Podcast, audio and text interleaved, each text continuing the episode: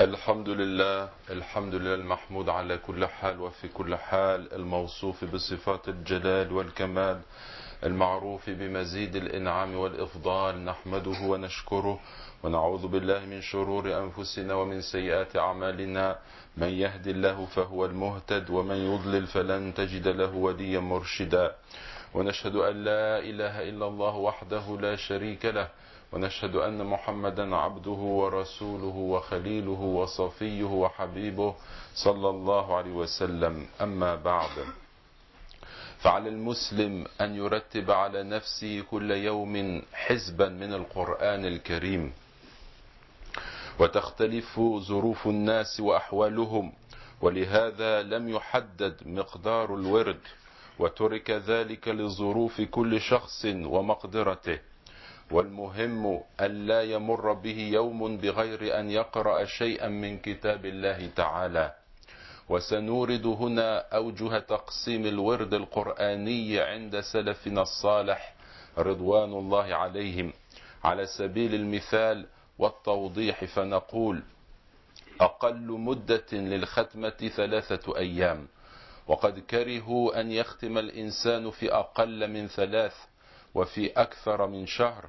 وقالوا إن في الختم في أقل من ثلاث إسراعا لا يعين على التفهم والتدبر وفي الختم في أكثر من شهر إسرافا في هجر التلاوة.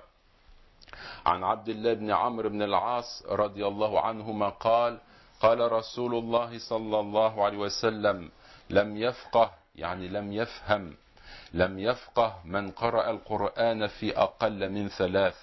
رواه أبو داود والترمذي وابن ماجه وقال الترمذي حديث حسن صحيح. الحد الوسط أن يختم كل أسبوع مرة إذا تمكن من ذلك.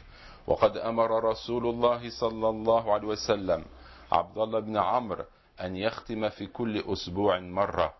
وكذلك كان جماعة من الصحابة رضوان الله عليهم يفعلون كعثمان وزيد بن ثابت وابن مسعود وأبي بن كعب رضي الله عنهم.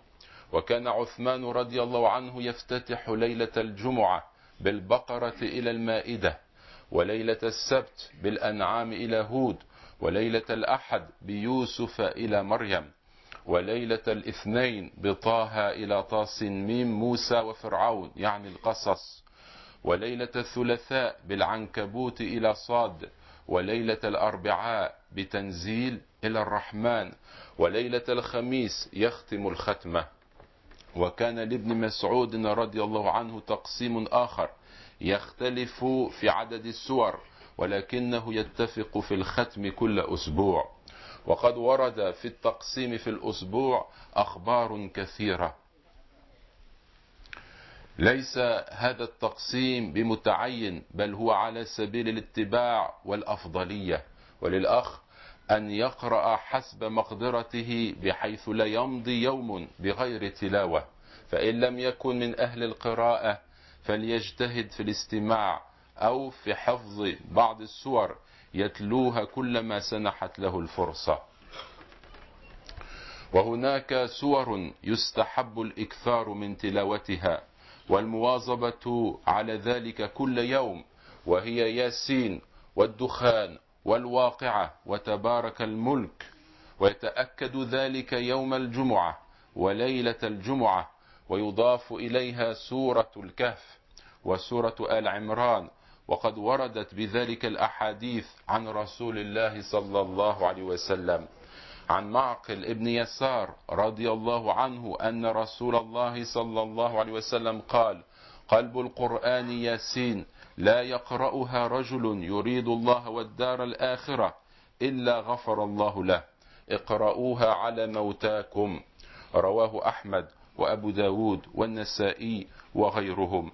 وعن عبد الله بن مسعود رضي الله عنه من قرأ تبارك الذي بيده الملك كل ليلة منعه الله بها من عذاب القبر.